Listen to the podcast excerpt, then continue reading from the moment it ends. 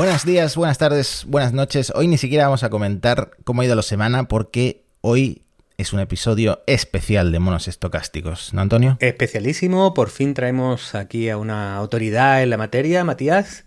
Por fin alguien va a saber de lo que habla en este podcast. Bueno, esa falsa humildad, pero eh, es verdad que traemos una persona top que nosotros eh, hemos seguido y seguimos mucho. Es experta y es amiga. Es amiga, efectivamente, nos hemos cruzado con ella por Málaga alguna vez y estamos presentando hoy a Cristina Urdiales, licenciada en Ingeniería de Telecomunicaciones eh, por la Universidad Politécnica de Madrid, doctora en el programa de Tecnología Electrónica y de Comunicaciones de la UMA y de Inteligencia Artificial eh, por la UPC. Cristina, ¿qué tal estás? Muchas gracias por prestarte a hablar en monos estocásticos con gente que sabe bastante menos que tú. Bueno, eso está por ver. bueno, hay que decir que además Cristina es casi profesora en la mejor universidad de informática del mundo, que es, eh, todo el mundo lo sabe, en la UMA, pero bueno, profesora de Ingeniería de Telecomunicaciones, está bien porque todavía tiene más metas que conseguir en la vida, Cristina. No, no lo has conseguido todo. Bueno, y todavía me hablan lo de informática, estoy bien, estoy bien en camino. A ver, de, mi época yo eh, estudié teleco en la UMA y de mi época yo me juntaba más con los informáticos. Era, eh, congeniábamos mejor en lo friki. Eh, por los informáticos me abrí la cuenta de Twitter allá por 2007-2008, por los informáticos pues acabamos haciendo estas quedadas para jugar en red. O sea, yo me llevaba muy bien con los informáticos. No sé si a Cristina le pasó lo mismo. Sí, bueno, yo me llevo bien con, con que nada falta en ese momento. El problema de los robots es que lo mismo tienes que barrer que que fregar. Y siempre te hace falta tener a alguien que sabe más que tú en esto o en lo otro. Bueno, vamos a presentarte un poquito mejor de lo que lo he hecho yo, de lo que lo ha hecho Antonio. Eh, por ejemplo, eso de premio ECAIA Mejor Tesis Europea en Inteligencia Artificial 2010. Eh, bueno, eso fue, realmente tiene truco porque no es mi primera tesis, es la segunda, de la primera es mejor no hablar. En realidad yo trabajaba en robótica autónoma, en que los robots no tenían que tener ningún tipo de contacto con humanos, sino que simplemente hacían sus cosas. Y en esa época empecé a trabajar en robótica asistiva. Y en el momento en que los robots se acercan a personas, te encuentras con un mundo completamente distinto en el sentido de que nada es predecible, nada es como te esperas, a quien menos te esperas se le ocurre algo totalmente loco. Entonces ahí se me hizo necesario intentar crear una, una adaptación o una adaptación parcial de los robots a lo que se le podía ocurrir a los humanos en ese momento. Y ahí es donde me hizo falta aprender algo de inteligencia artificial. Y bueno, pues ya que estaba me puse a hacer una tesis, ¿por qué no? A ver si me salía mejor que la primera. Hmm. Y me dieron ese premio y también el premio nacional aquí en España, mejor tesis de de sistemas asistivos de ese año. Qué bueno, qué bueno, No estábamos siendo humildes cuando decíamos que sabes más que nosotros. ¿eh? Sí, sí, sí, sí, sí, sí. Ah, de los telecos que no pueden pensar. Hemos traído a la teleco que sabe, Matías. Muy bien, muy bien. Que eh, es curioso, Cristina, pero creo que en la cabeza de muchos, probablemente creo que tiene mucho que ver eh, la ciencia ficción, robótica e inteligencia artificial van como juntas de la mano, ¿no? Como eh, incluso para alguna gente, incluso en alguna eh, en, la imaginación colectiva quizás, bueno, se identifica que eh, robots y IA van, pues eso, como disciplinas que están muy entrelazadas, pero tú lo cuentas como algo sorprendente. ¿Qué, ¿Qué, hay de verdad en la cercanía, relación, dependencia entre robótica e inteligencia artificial? Pues en, lo que la gente espera, bastante menos de lo que se cree. Realmente es cierto que desde el principio de los tiempos se estaba ligando en robótica, inteligencia artificial y robots. De hecho, si no me equivoco, la primera aparición en literatura de los robots fue la Iliada, ¿no? O sea, estos robots que ayudaban a efectos a forjar la armadura de Aquiles. Los robots se han entendido en literatura casi como humanos metálicos, por así decirlo, ya ni siquiera metálicos, plásticos. Pero en realidad un robot es algo mucho más sencillo. Un robot no deja de ser una máquina que tú puedes programar para cambiar de tarea. Hay veces en que las máquinas para determinadas tareas son muy caras y por temas de demandas industriales sobre todo, que es donde empezó la, la robótica real, mm, necesitas actualizarte continuamente para cambiar de producto. Entonces, si cada vez que tienes que actualizarte tienes que tirar la máquina cara y comprarte una nueva, vas a la quiebra. Ejemplo claro, los automóviles. Entonces el robot no deja de ser una máquina que se puede controlar por, por software. O sea, tú con ciertas modificaciones hardware y diciéndole ahora, en lugar de hacer este esta secuencia de movimientos, haces esta otra, cambias el propósito. Un robot que te estaba pintando una carrocería ahora te puede llevar paquetes o te puede llevar peso. Claro, esto al final ha evolucionado a que como, o sea, los robots inicialmente se movían en entornos muy estáticos. Si habéis visto los robots de la industria antiguos, Básicamente, para que no matara a nadie, lo que había una, una, línea que decía de aquí no pases o te va a arrancar un robot en la cabeza y allá tú contigo mismo. Hoy en día no es aceptable eso. Hoy en día se supone que los robots tienen que tener cierta adaptación para no ser peligrosos. Entonces, lo que ha ido pasando es que de cara a adaptarse a condiciones cambiantes del entorno y sobre todo a la presencia de humanos alrededor, los robots han ido requiriendo más y más inteligencia pues para procesar distintas fuentes sensoriales, por ejemplo la visión o el audio, para detectar determinadas cosas o para aprender determinados comportamientos que no es fácil predecir desde el principio que te van a hacer falta. Entonces ahí es donde se han unido las dos disciplinas, pero básicamente hasta hace muy poco los robots no tenían por qué ser inteligentes eh, para, para funcionar bien. Vamos, como muchísima gente que hay por ahí. Es curioso eso porque yo diría que en un banco de imágenes tú buscabas inteligencia artificial hace unos meses y seguramente salieran eh, robots con formas antropomórficas, bueno, el típico robot que todos tenemos eh, en la cabeza, ¿no? Y mm, un C3PO, ¿no? Y, ahora seguramente si buscas inteligencia artificial te, te salga el chat GPT o te salga una IA generadora de imágenes, ¿no? Entonces es como que los conceptos se han disociado y ahora hay empresas como Elon Musk con Tesla, que eh, quieren volver a juntar esos dos conceptos de robot e inteligencia artificial, creando un robot, de nuevo, con forma antropomórfica, pero que sepa capaz de hacer, eh, tenga una utilidad general para hacer varias cosas y para reemplazar a los humanos en, un montón de trabajos, ¿no? Desde el robot Emilio, que tenía la gente más o menos de vuestra quinta en en, su infancia a, bueno, a este de Tesla, el Optimus, Xiaomi también tiene su proyecto, el Cyber One. Eh, hay otros que se han quedado por el camino, ¿no? Como el Pepper. Sí, bueno, el tema está en que en principio la inteligencia artificial puede funcionar sin robot y el robot puede funcionar sin inteligencia artificial. Yo creo que la diferencia está en que los robots son sistemas físicos, o sea, eso en inglés se llama grounded, no sé qué traducción es la adecuada. Significa que el problema lo tienes en el mundo real. Una inteligencia artificial en principio puede funcionar en la nada. Tú no necesitas, para entender un modelo de lenguaje, no necesitas que alguien te esté hablando, te basta la base de datos. En el momento en que quieres llegar al mundo físico, necesitas un actuador y en ese momento es cuando entran los robots. Un robot podemos definirlo como una máquina, hoy por hoy me refiero a los antiguos, que dispone de sensores para percibir lo que está pasando a su alrededor y un procesador para la toma de decisiones en función eh, del objetivo que tiene y de la información que le están dando los sensores. Que para pasar de una cosa a otra metas inteligencia artificial o no depende de la necesidad.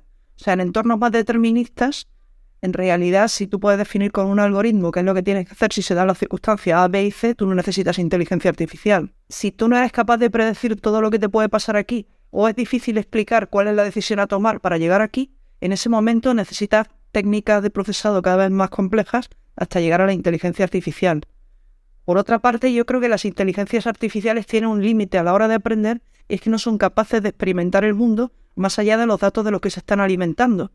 O sea, tú si te están dando imágenes no puedes tocar, por así decirlo. O no puedes en un momento dado eh, interpretar, si no tienes una cámara de vídeo que está analizando el exterior, no puedes interpretar emociones. Entonces yo creo que a la inteligencia artificial le hace falta ese pequeño componente, no solo multisensorial, sino también el ser capaz de, oye, mm, no veo esto bien, lo voy a mover, a ver si girándolo entiendo mejor lo que estoy viendo es ese componente físico. Pero independientemente de eso, ambas pueden funcionar la una sin la otra. Mm, sí, de hecho, hoy luego vamos a discutir un proyecto que viene a intentar acercar los dos mundos, sobre todo los modelos grandes de lenguaje que están tan de moda. Pero eh, hay una de las cosas que, leyendo sobre, sobre el tema, Cristina, eh, queda un poco eh, si, el desarrollo de la robótica tiene sentido que vaya hacia robots antropomórficos. Es decir, al final el mundo real en el que funcionamos está diseñado para humanos. Si, hay que subir una escalera, pues realmente esas escaleras están pues, pues propias para, para, nuestro tamaño y nuestra forma de, eh, de movernos. ¿no? Eh, los objetos que utilizamos están hechos para agarrar con, bueno, para agarrar con, con una mano. Eh, hasta el, el, bidón de basura está hecho para que un humano a la altura perfecta lo abra y pueda, y pueda tirar. ¿no? Tiene sentido que parte de la evolución, es decir, aparte de que ahora mismo se hayan flipado Elon Musk, Xiaomi y compañía, ¿tiene sentido que esa robótica vaya para allá o realmente esto, esto de que los robots útiles de verdad no se van a parecer humanos y, y tenemos que quitarnos un poco la fantasía de, de, de Cyber One y de todos estos. Bueno, en general los robots, como son herramientas, están diseñados para un propósito. Nosotros los humanos somos generalistas, servimos un poco para todo y no somos excelentes en nada. Los robots normalmente son excelentes para lo que están diseñados y regulares para el resto. Entonces, dependiendo del propósito, tiene sentido hacer robots humanoides o no. O sea, si tu idea es que el robot te haga las tareas de la casa, como la mayoría de la casa está diseñada para que a ti te sea fácil hacer las tareas, pues bien, pero si el robot lo que tiene es que soldar a lo mejor eh, una estructura a 50 metros de profundidad, el, humano no está pensado para estar bajando. O sea, puedes hacerlo porque hemos inventado las herramientas para adaptarnos nosotros a entornos que no nos son, eh, no son amigables. Pero ¿por qué hacer un robot que se parezca a un humano para luego meterle las ventajas que hemos tenido que forzar en el humano para que sea capaz de hacer eso? Yo creo que dependiendo a mí una de las cosas, por ejemplo, que más me gustaba eh, hace un montón de años en robots, eran unos robots de tipo eh, que tiraban en paracaídas en el desierto. Entonces, si caían boca abajo, giraban totalmente las patas. O sea, en lugar de, intentar girarse ellos así, lo que hacían es que las patas que estaban hacia arriba las giraban hacia abajo. ¿Por qué no? O sea, eh, nosotros tenemos limitaciones en las articulaciones, pero un robot no tiene por qué tener. esas limitaciones nosotros nos suenan mucho, ¿es verdad, Matías? si, en un press banca pudiéramos hacer eso, yo creo que ganaríamos mucho, Matías. Sí. Bueno, pero Cristina, los robots que se utilizan ya y sirven muchísimo para, para empresas como Amazon, como estos que son una, una especie de rumba eh, que se van moviendo por el almacén. Eso sí aplica la inteligencia artificial, me imagino, en visión por computadora, ¿no? Para reconocer más o menos eh, lo que están cogiendo, por el camino que van. Me imagino que los rovers que se mandan a Marte, que tampoco tienen forma antropomórfica, tienen más bien la forma de un coche, también aplican algo de, inteligencia artificial. Pero ¿cómo se hacen realmente los robots que más nos impresionan que suelen ser los de Boston Dynamics en estos vídeos que cada seis meses se están subiendo a Twitter y que se hacen virales y que parece que tienen la agilidad de un superhumano, un, medallista olímpico y cómo se puede aplicar también la inteligencia artificial a estos robots más impresionantes. ¿no? De hecho, los robots eh, como los que mandamos a Marte no tienen por qué tener mucha inteligencia. Con que tengan un sistema de navegación eh, sólido, o sea, la mayoría de los robots que se han ido mandando lo que tenían eran sistemas de, para determinar trayectorias que consiguieran que no volcaran y que no tuvieran que gastar demasiada batería. O sea, son cálculos de caminos que no necesita demasiada inteligencia. Hay que procesar el entorno de los de Marte, pues coges cámara estéreo y si acaso algún sensor de rango y con eso funcionas. En función, tú lo que vas buscando siempre, si quiero llegar de aquí a allí, intento coger un camino, lo que hacemos nosotros en montaña, que en lugar de subir así, pues llaneas, o, intentas, tú intentas ahorrar energía y llegar, básicamente. Para eso no necesitas mucha inteligencia. Los de Boston Dynamics, eh, vamos, no sé exactamente cómo funcionan por dentro, porque no lo, no, lo han contado todos, pero sí que lo que utilizan yo creo que es aprendizaje por imitación. O sea, reinforcement learning, eh, aprendizaje de refuerzo por imitación. Entonces, en este caso, tú lo que tienes es una serie de datos. Claro, a la diferencia aquí está en que tú puedes copiar lo que hace un humano, pero tú no tienes el cuerpo del humano. Entonces tú tienes un algoritmo base que se supone que es lo que tú tienes que hacer. Y luego tienes de entrada todos los fallos que tienes, que a veces hacen video bloppers y los ves, los guantazos que se pegan. Entonces, lo, bueno del robot es que no tiene problema en repetir las acciones 18 millones de veces. Si tú te tiras por no sé dónde y te caes y te haces daño, no vas a repetir demasiado. El robot, bueno, ahí está. Si hay que arreglarlo, pues se arregla no se hace colocando el robot de forma que se rompa, sino se genera una simulación, calculas cuál sería el efecto sobre el cuerpo del robot de llevar a cabo determinado movimiento y a partir de ahí pues te creas el aprendizaje por refuerzo con la tecnología que tú quieras, ya sea en redes neuronales eso, o lo que a ti te haga falta. Entonces repites eso n veces hasta que te sale una iteración en la que dices, bueno, haciendo esto parece que va a funcionar y eso lo pruebas en el robot. Si no va bien del todo, ajustas y eso lo pruebas otra vez en el robot y así sucesivamente. Sí, pero Cristina, el, refuerzo no se lo dan cuando le dan empujones, le pegan al, perrillo, no, al perrillo, al bueno, es, eso no es el Reformer Learning, ¿no? Eso, eso es otra cosa. Técnicamente debes de probar, precisamente porque no sabes lo que te vas a encontrar, situaciones anómalas. O sea, la idea es que tú pruebes eh, cuál sería la respuesta de tu cuerpo a cualquier estímulo que te puedas encontrar. Entonces, si te dan una patada y tú te vas para un lado, evidentemente, si tú tu movimiento lo llevas hacia el lado, al final te caes. Si compensas hacia el otro, a lo mejor compensas. O sea, digamos que vas probando A ver, esto tiene más, más cosas debajo porque las redes tienen una organización y demás, pero vas probando configuraciones hasta que encuentras una que optimiza los parámetros que tú estás usando de eficiencia, ya sea el equilibrio, ya sea la seguridad, ya sea llegar más rápido a un sitio, lo que tú en ese momento estés optimizando. Hmm. Bueno, y el enfoque de Tesla, porque el enfoque de Tesla es diferente al de Boston Dynamics.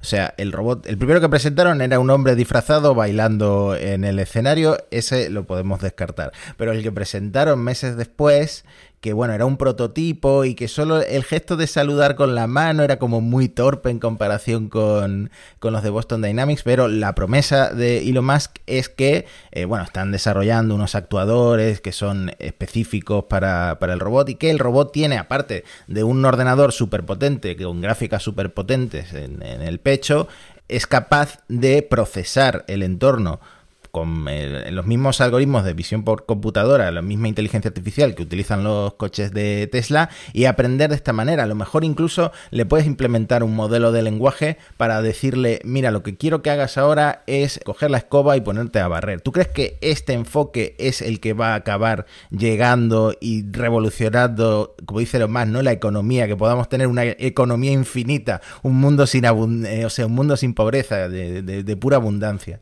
Bueno, no te tengo yo tan claro que las cosas que prometen los más todas lleguen, a donde tienen que llegar y Twitter es un ejemplo de...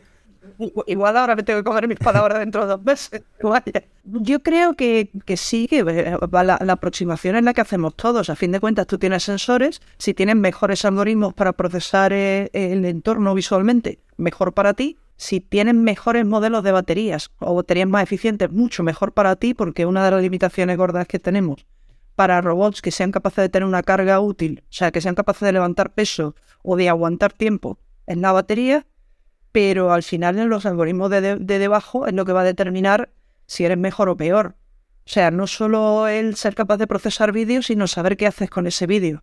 Y en lo que ha demostrado hasta ahora tampoco se ha visto una mejora, vamos, de hecho los de Boston Dynamics efectivamente son mejores. Mm. ¿Cómo estará este hombre dentro de seis meses? A saber, igual le interesa otra cosa y deja los robots de lado, que igual le da por los robots y genera una familia robótica. Yo lo que sí que veo es que hoy por hoy intentar desarrollar un robot generalista no nos lleva a ninguna parte. Si tú quieres un robot que te limpie la casa, diseña un robot que te limpie la casa. Si quieres un robot que te lleve a los niños al colegio, diseña un robot. Pero no intentes resolverlo todo porque no estamos todavía en condiciones de que el robot sustituya a un ser humano. Vamos, ni todavía ni a medio plazo que nosotros sepamos en robótica. hay, hay, un punto porque eh, justo cuando preparábamos esa, esta conversación con Cristina, prácticamente a los dos o tres días, Google, eh, en su batalla por convencernos de lo fuerte e importante que es la inteligencia artificial, publicaba un post que venía a explicar sus esfuerzos de todo el año en robótica e inteligencia artificial. De hecho, una de sus afirmaciones, que era traer las posibilidades de los modelos largos de lenguaje a la robótica, ¿no? y, que, y que querían mezclar los dos mundos, diciendo que querían ayudar a los robots a ser más útiles, mejorando su comunicación, permitiéndoles comprender situaciones del mundo real y ampliando habilidades de bajo nivel, de bajo nivel para realizar las tareas en entornos no estructurados. Básicamente, claro, yo creo que su objetivo a lo mejor tiene que ver con todo esto que tú estás explicando, que en entornos que son impredecibles, que son enormemente complejos, como es el mundo real, claro, es muy difícil programar todas las reglas y todo el funcionamiento de un robot de cómo tiene que ser, porque es impredecible, ¿no? Y que estos sistemas de aprendizaje, pues podrían, por un lado, ayudar a los robots, pero por otro lado también podrían ayudar a, algo que tú has explicado muy bien y que venimos discutiendo mucho en monos, que es esa dificultad de los modelos de lenguaje grandes o muy grandes a la hora de entender entender y procesar mejor el lenguaje precisamente porque no tienen una experiencia del mundo, ¿no? Cuéntanos un poquito cómo has visto esta, esta propuesta de Google, si la ves que puede ser algo fértil, interesante, cómo funciona, cómo, cómo la has visto, Cristina. La verdad es que me parece súper interesante. Yo he estado jugando un poco como vosotros con los modelos de lenguaje a ver cómo se pueden toquetear para lo que me viene haciendo falta a mí y yo le veo yo le veo potencial no solo a los modelos de lenguaje, sino a las inteligencias artificiales generativas en general, también estas que te generan imágenes y demás. Por una parte está algo que ya también han publicado, que es la idea de yo tengo incertidumbre en el mundo, no puedo, no puedo, o sea, tenemos un enorme problema a la hora de entrenar, sobre todo a la hora de aprendizaje por imitación y demás, que es intentar prepararnos para la mayor cantidad de posibilidades de situaciones que tenemos. Pero es imposible que tú encuentres un dataset que tenga todas las cosas que te puedes llegar a encontrar. Entonces, en un momento dado, tú puedes generar lo que no ves.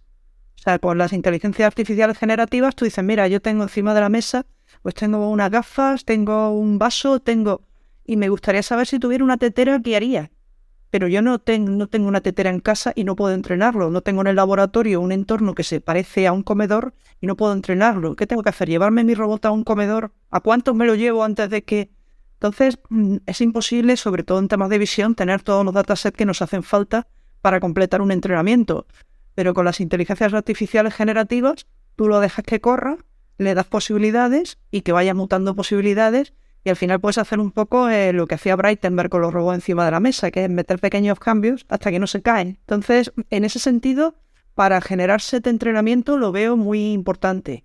Y luego en la parte que me toca a mí, que es eh, robots que trabajan con personas, lo veo básico, porque o sea, una parte importante es intentar entender cuáles son las necesidades de la persona en cada momento. O sea, la persona no es un objeto, no es algo estático y aparte tiene su, su, sus bagajes de, con qué viene ese día. Nosotros hemos trabajado mucho en hospitales y nos hemos encontrado con que hay días que van las pruebas mal porque nos lo han programado justo antes de comer y la gente lo que está es harta y se quiere ir a comer.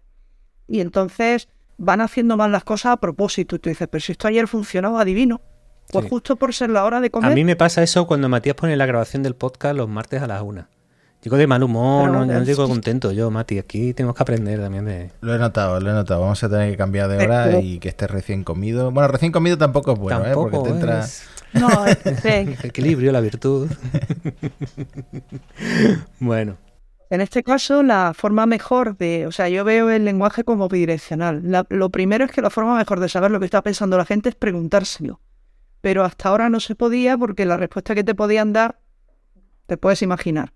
Eso es más el lenguaje no verbal, más la parte de, en fin. Pero ahora, con los modelos de lenguaje nuevos, algo puedes entender. O sea, antes se podía hacer análisis de emoción, que es muy limitado, se podía hacer, pero era más complejo. Pero los modelos nuevos te dan un montón de información que antes no teníamos. Y por otro lado, te permite establecer conversaciones. Porque antes el problema que teníamos al hablar con una máquina es que la respuesta era A, B y C. Si te salía A, B, lo que hacía era frustrarte. O sea, no solo no, estabas consiguiendo información, sino que era bastante frustrante. Claro, para el apoyo, para el apoyo emocional, que es una parte que estos robots siempre, bueno, han aspirado, eh, los modelos de lenguaje tienen que ser eh, algo muy importante, un antes y un después, un punto de inflexión importante, ¿no? Vamos, yo en mi, en mi área lo veo muy claro. Yo hay veces nosotros trabajamos sobre todo con visión y contacto, porque cuando hay, tienes contacto con la gente, tienes que ver si está apretando mucho, si está... trabajamos con ese tipo de cosas.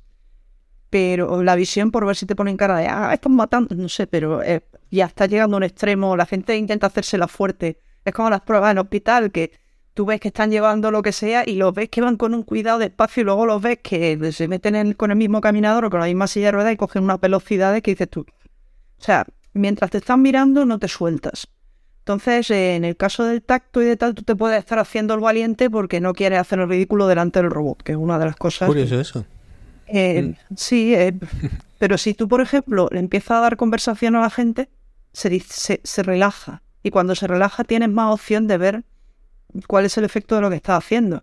Si lo está molestando, si va bien, si está tenso, relajado. O sea, es una fuente sensorial muy interesante, la, la, parte de, del lenguaje. O sea, no la voz ya que podías coger el tono, sino el lenguaje en sí. Y te sale del... No he entendido lo que me ha dicho, mándeme con un ovario humano. O sea, te sale de eso. Ya, ya, ya. Entonces, para entender un poco cómo funciona el proyecto, es decir, esto es una máquina que te aplica masajes, pero que te está observando a ver si tú, pues, eh, te duele, etcétera, y que también con, con la que puedes ir conversando mientras te da el masaje, ¿no? Que es un poco el, círculo completo de cómo funcionaría esto, ¿no? Sí, bueno, este es uno de los proyectos que llevamos. Estamos pensando en rehabilitación. O sea, el problema es la falta de médicos y, no puedes atender a la gente el tiempo que necesita. Entonces puedes sustituir en parte un robot para que te vaya dando. O sea, por ejemplo, movilizarte una extremidad o algo por el estilo. Bueno, ya se hace un poco con, los fisios y las pistolas, ¿no? Que muchas veces el tiempo de fisio que te dan es... Eh, 35 minutos, pero son realmente 10 minutos con el fisio oficio y un tiempo de pistola o tiempo de robot, básicamente. Sí, justo. Entonces, vale, el fisio va a seguir estando ahí, pero para el, resto del tiempo, si tú necesitas que te manipulen, pues el robot te puede, o sea, te puede seguir, no sé, por ejemplo, para masajes de, para la inflamación de, los, de, los, de los miembros o para movilizarte un, hombro, cosas así. Pero claro, cuando nosotros hacemos eso, que ya de por sí uno cuando va al fisio está nervioso, pues figuraos que os cojo una máquina y os empieza a mover y tú ves la máquina ahí y tú no sabes, o sea, muchísimo peor. Entonces la idea es nosotros vamos controlando la fuerza que damos, el movimiento y demás, por eh, la fuerza de interacción en la garra del robot. O sea, si tú estás tenso, lo notas. Si tú estás tirando, el robot lo nota para no forzarte. Y luego también puedes observar la cara para ver si se está descomponiendo la persona o si está... Mm, pero en cualquier caso, la persona va a estar ahí como si fuera un mueble y tú lo estás moviendo. Eso no es bueno en, en interacción hombre-máquina. Claro, tú podías darme conversación, pero no entendías lo que te contestaba la persona. Me refiero a tu robot. No entendía lo que te contestaba y tampoco podías redireccionar la conversación a lo que te estaba. Si yo te pregunto cómo andas y me dices, pues fantástico, porque el Unicaja pues, ha ganado, ha ganado el domingo. O sea, y tú dices, eh, en una escala del 1 al 10, ¿cómo has dicho que estás? Entonces la persona lo que es que se enfada. O sea, es como hablarle a alguien que no te escucha, que pasa muchísimo. Qué máquina más estúpida que no entiende que si el Unicaja ha ganado la Copa del Rey, yo estoy de puta madre, ¿no? Claro. Claro, yo estoy de escándalo. Entonces tú lo que sí que puedes hacer es seguir conversación en que, en plan, ¿qué le dirías a alguien que está muy contento porque el Unicaja ha ganado la Copa del Rey mientras estás intentando darle rehabilitación y parece que lo estás molestando porque está tirando? O sea, tú no le pasas al chat GPT solo la pregunta. Tú le pasas la pregunta con la información del resto de los. etcétera, También te digo que en el estado actual de ChatGPT te puede contestar. Me alegro de que Unicaja Banco haya tenido récord de beneficios el año pasado y te sale por la tangente.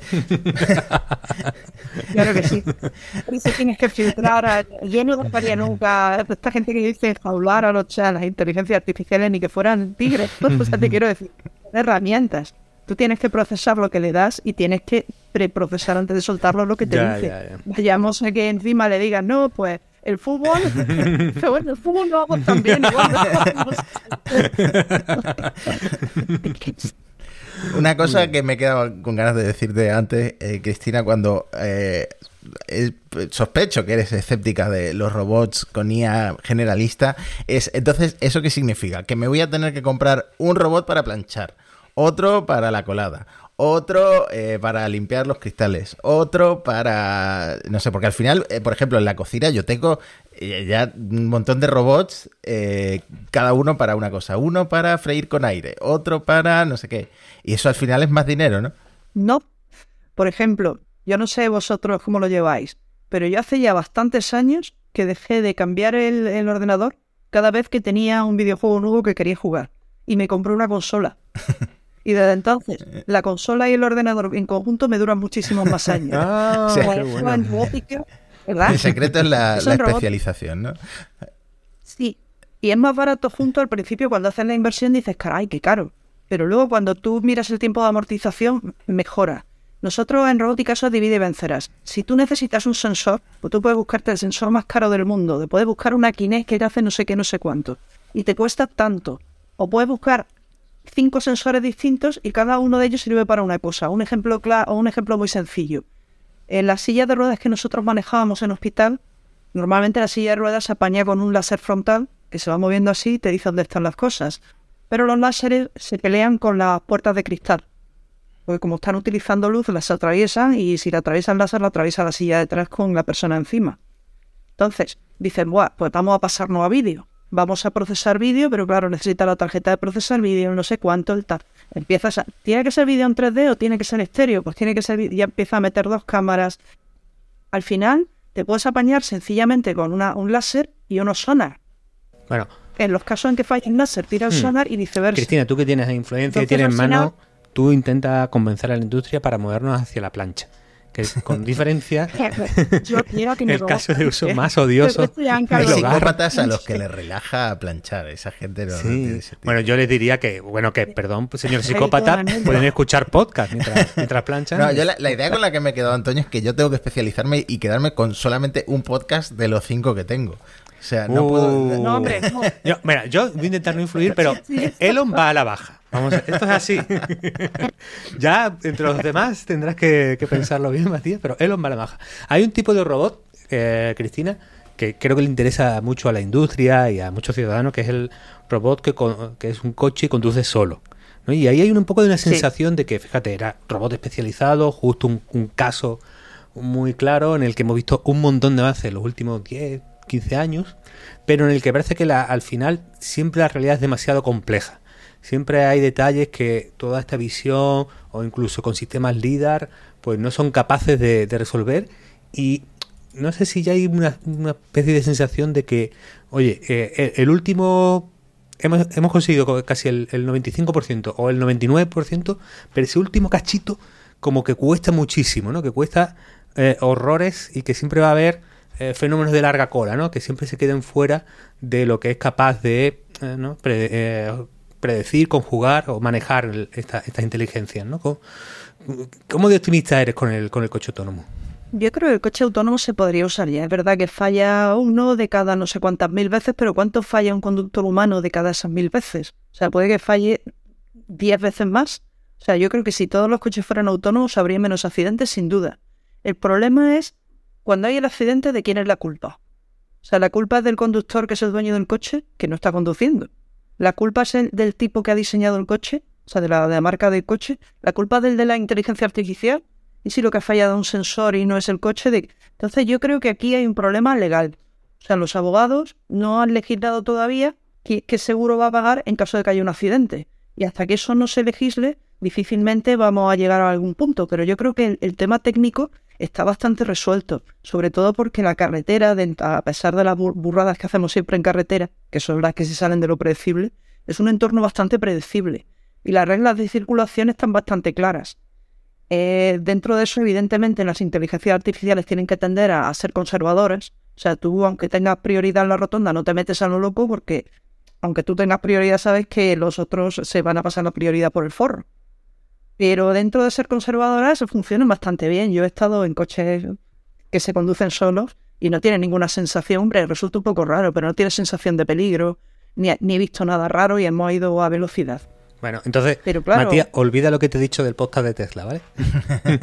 No, a ver, siempre, siempre se, sie- siempre se dice, sobre todo a las compañías que están detrás de, de estos vehículos, que por un lado eh, los reguladores van muy despacio eh, o que se meten demasiado en el tema, que también están las dos posturas, y por otro lado que si todos los coches fueran autónomos no habría ningún accidente, pero como que tienen que convivir, y esto se puede ver desde dos puntos de vista, como tienen que convivir pues chocan más, pero también los que conducimos coches normales eh, estamos expuestos a betas como la del Full Self Driving de Tesla o bueno, sí, básicamente es el de Tesla el que más sale en las noticias cuando cada vez que hay un accidente, ¿no? Y perfectos, perfectos, o sea, eh, precisamente los Tesla se han estrellado mucho con eh, trailers blancos porque no los ven eh, y ha habido algún que otro fallo, pero bueno, al final, eh, como esto causa muertes, pues es un tema Sí. muy, muy, muy Sí, sí, complicado. sí. Sí, pero también es verdad que la gente causa más muertes todavía que los coches autónomos y sin embargo nos dan el carnet de conducir. O sea, al final hay un, factor de riesgo, lo único es que hay que minimizarlo. Pero aunque no hubiera ningún fallo, seguiría habiendo un problema de legislación. O sea, de quién paga en caso de accidente. Y, y yo creo que eso nos va a parar hasta que, bueno, en realidad las leyes siempre van mucho más lentas que la tecnología y así debe de ser. Porque si no, esto sería una locura. Bueno, eh, llegamos a un punto bastante importante en este podcast, Cristina, que es una sección que está revolucionando el podcasting en español, incluso en parte de otros idiomas, que se llama Puerta Grande o Enfermería. Aquí te vamos a pedir que te juegues tu prestigio intelectual, académico. El poco que tengo.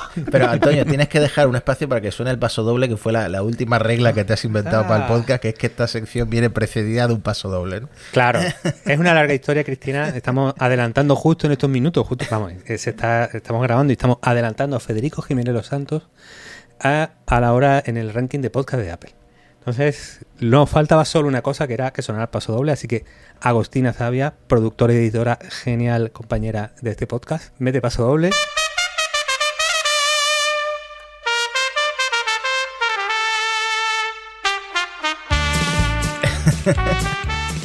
Y ahora vamos a destruir el prestigio de Cristina. No, es broma, es broma. Simplemente vamos a necesitar, si tú los diagnosticas como puerta grande o enfermería, algunos proyectos existentes o inventados que, te vamos a pasar. Y creo que incluso, Matías, podemos juntar los proyectos que tenemos concretos con eh, los temas de futuro de robótica, como de probables los ve, lo ve Cristina, ¿no? Venga, un clásico.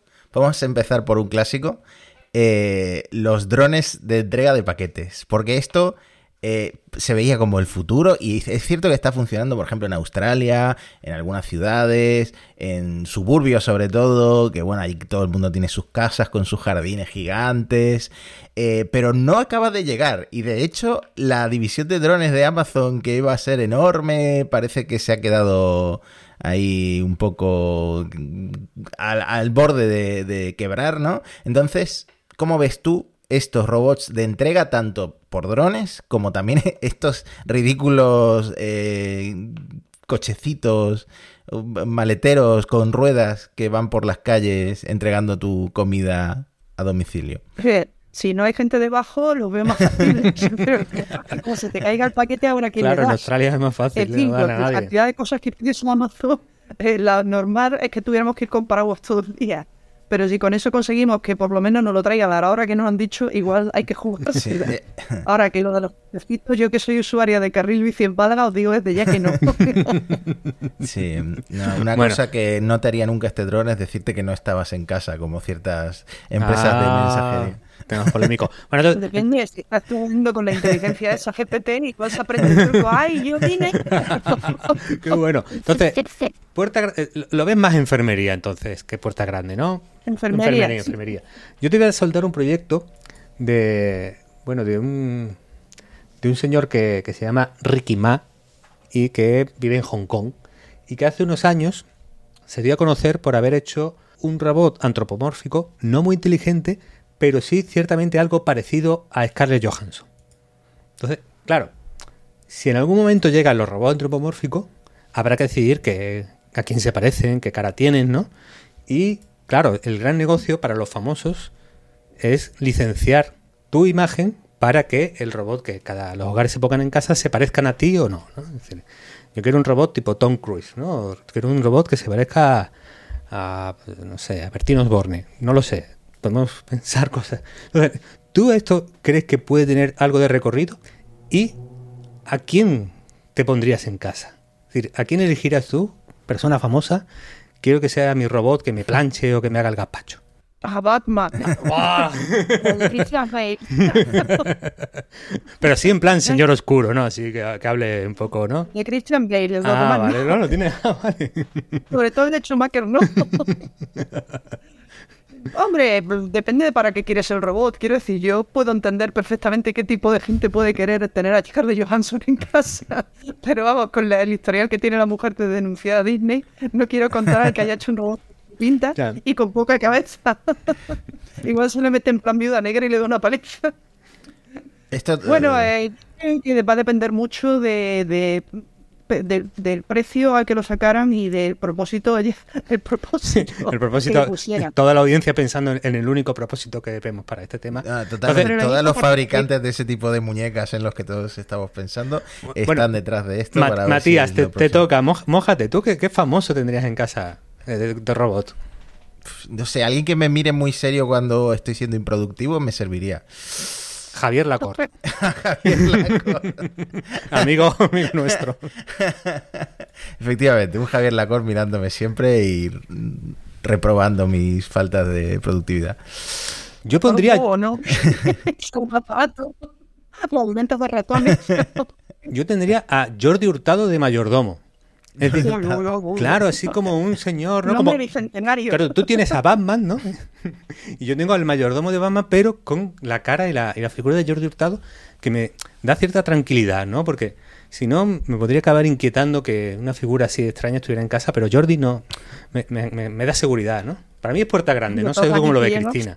Si, me dan la opción de, de, comprarme un Jordi Hurtado para casa, yo lo compraba. Bueno, yo tengo otro para Cristina. Una empresa española presenta un robot que hace paellas que nunca se pasan. Se ha presentado en el Salón de Innovación en Hostelería de Málaga. Esto fue en 2021.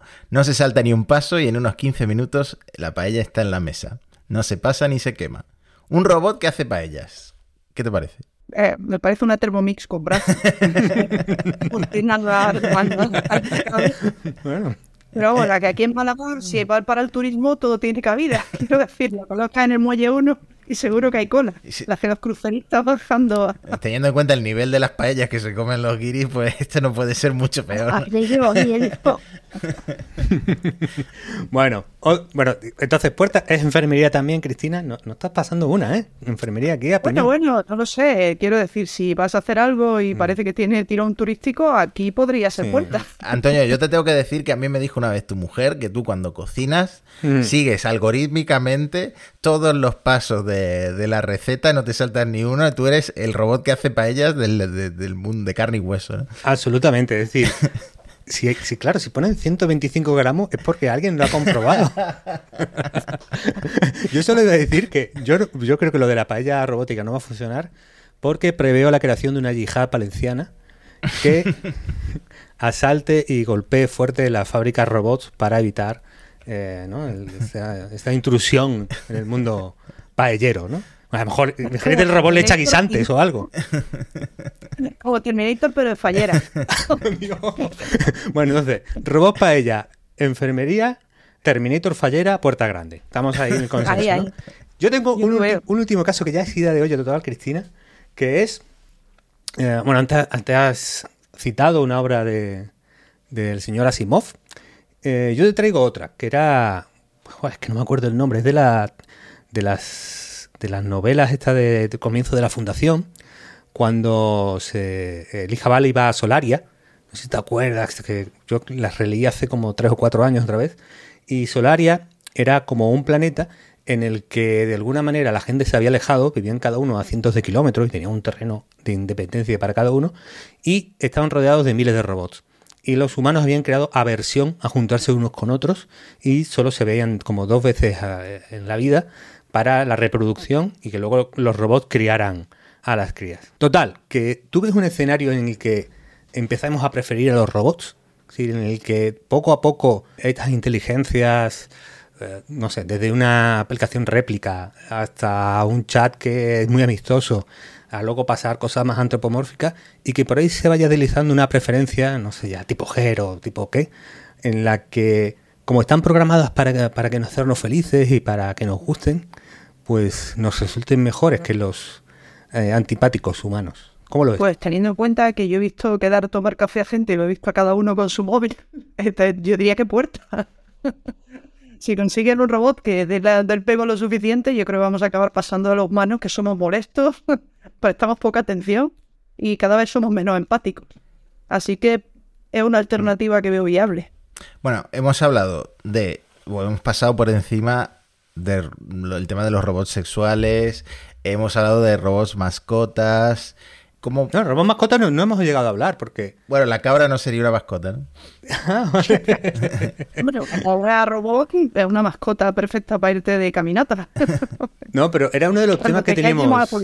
Que lo que teníamos Matías, pero no se, no se lo hemos sacado a Cristina, ¿eh? ¿eh? ¿De qué íbamos a hablar de las mascotas? Porque estaba el perro de Boston Dynamics. Bueno, el perro se está haciendo todo el mundo. De hecho, el otro día en la Super Bowl hubo un evento previo a la Super Bowl eh, y sacaron al escenario como, no sé, docenas de, de perros de, creo que el de Xiaomi. Y esto se empieza a ver un poco en espectáculos.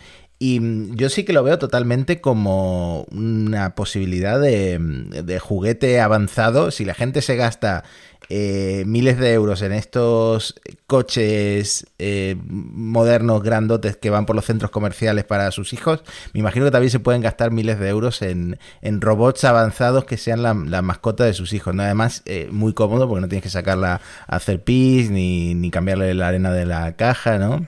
Además, siempre se ha dicho que la inteligencia humana es difícil conseguir, pero la inteligencia de un caballito, de un, de un perrillo, pues oye, a lo mejor más, más asequible, ¿no? Sí, lo que pasa es que siempre tenemos ahí el Canny y este, o sea, el Valle de la... que es el punto donde te das cuenta que, que el robot te está engañando y que realmente no es lo que tú creías. O sea, ya se intentó en su momento con los iBook, que yo creo que si no siguieron también es porque era muy caro para lo que... Vamos, no muy caro para lo que es tener una mascota en tiempo de vida, pero muy caro para lo que estás dispuesto a comprarle a tu hijo para que pase un rato. Pero al final tú te dabas cuenta que sí, que podías fingir que le caías bien y hacer no sé qué, no sé cuánto, pero tenía una programación y punto. Igual si mejora el tema para que sean más empáticos, ahora mismo donde está funcionando bien ese tema es para tratar con personas que tienen algún tipo de, necesidad especial, por ejemplo, gente con autismo o personas con demencia. En ese caso, los animales robóticos están funcionando bastante. O sea, tienen mucha más paciencia que un ser humano, dan cierto nivel de cariño que, que puedes percibir y no, o sea, no están cubriendo, digamos, un propósito. Como sustituto de una mascota, yo creo que al final, hoy por hoy, la mascota, igual que seguimos tratando con humanos, aunque tengamos móviles, pues la mascota sigue dándote algo que no te da el, el, el robot. Por lo menos a mí que me gustan los animales, al que no le gustan, evidentemente, es, es el futuro. Pero vaya, que puede llegar a, sobre todo en sitios donde a lo mejor es más complicado tener mascotas o, o no se presta o no tienes el tiempo de, pues sí que puede llegar a sustituir. Si salieron los Tamagotchi y eran más sencillos que el mecanismo de un chupete y hubo quien estuvo enganchado a eso, pues con un robot mucho más realista yo lo veo. El problema es que la gente va a tender a, a romantizar esto, darle, darle más vida de la que tiene. ¿no? Yo me acuerdo de una clase de, de, ética en el instituto que nos preguntaban a quién salvaríamos en un incendio, si, si a un humano, el vecino, o a nuestra mascota, todo el mundo decía su mascota. Imagínate que salven a su mascota robot, ¿no? Esto, esto va a llegar. puede llegar, puede llegar, a ver. Yo no voy a contestar por todo en el público. Pero a ver, es que tú al final desarrollas lazos afectivos con lo que tienes al lado. Que, o sea, yo creo que. Este, y, y, y, cada vez más. Porque cada vez, aunque tengamos más medios de relacionarnos, vivimos más aislados, yo creo.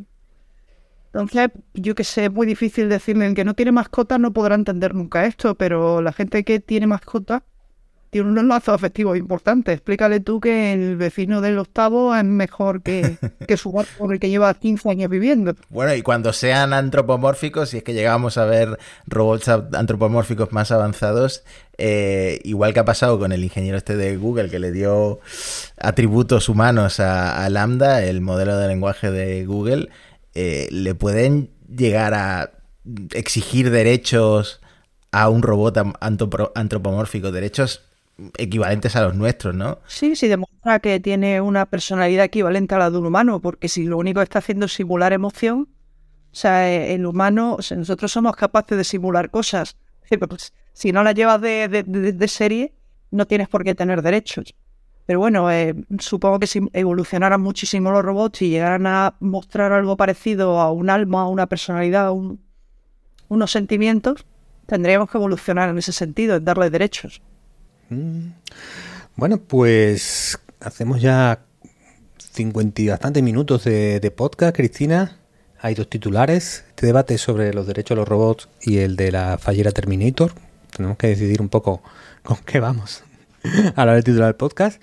Y una última pregunta, si te parece.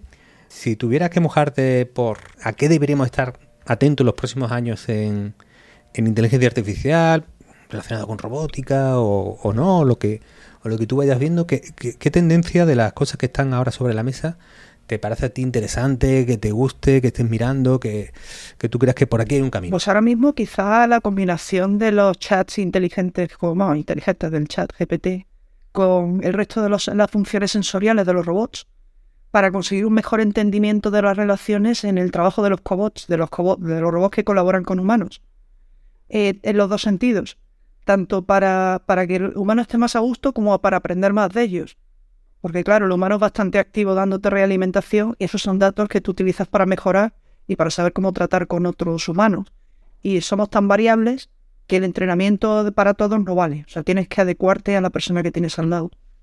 Entonces, cuanto más entrenamiento, mejor. Bueno, pues ahí queda eso. Yo, la verdad es que me lo paso también que me gustaría proponer que Cristina vuelva todas las temporadas de monos estocásticos a hablarnos de cómo van los avances de sus nuevos robots, eh, de si sigue siendo escéptica sobre este robot mmm, con IA generalística o generalista implementada. Y, y también tengo que ser generoso, Matías. Tú te lesionas mucho eh, haciendo deporte, ¿con quién mejor se podrían probar esos robots fisioterapeutas eh, parlanchines que, contigo, Mati? Si, si me prometes que hay un límite en la fuerza que pueden aplicar sobre mi cuerpo, me dejo... me convierto en cobaya para ti. Te llamaremos cuando tengamos el que estamos montando ahora preparado. Antes de llevarlo al hospital te avisamos a ti. Qué generoso, Matías, ofrecerte voluntario. Sí, gracias Antonio por proponerlo tú también. Pues hasta aquí hemos llegado. Eh, si os ha gustado, ¿cómo es tu usuario de Twitter, Cristina? Cris Urdiales. Pues podéis seguir a Cris Urdiales, eh, podéis seguir también eh, su trabajo. ¿Sigues haciendo investigación, me imagino? Sí. Bueno, está en, en, la UMA, me imagino que está el directorio de tu trabajo. Y poco más, si quieres. ¿Te lo has pasado bien? Muy bien. Qué bien. Me alegro. ¿Tú tienes algo que añadir, Antonio? No, no, todo perfecto. Que nos sigan, nos den like, nos compartan, etcétera, etcétera. Que el, adelantamiento a Federico nos hace solo, ¿eh? pues a ver si eh, adelantamos a Federico en el ranking de Apple. Para eso sirve que dejéis valoraciones y comentarios y, lo compartáis y vayáis corriendo la voz. Estamos en arroba en Twitter, estamos en monosestocásticos.com, estamos en eh, arroba monosestocásticos en YouTube, estamos en todos lados. Y seguiremos con Cristina quizá la temporada que viene y con vosotros la semana que viene en este podcast sobre inteligencia artificial, de vez en cuando robótica. Un abrazo. Chao, chao, chao, chao.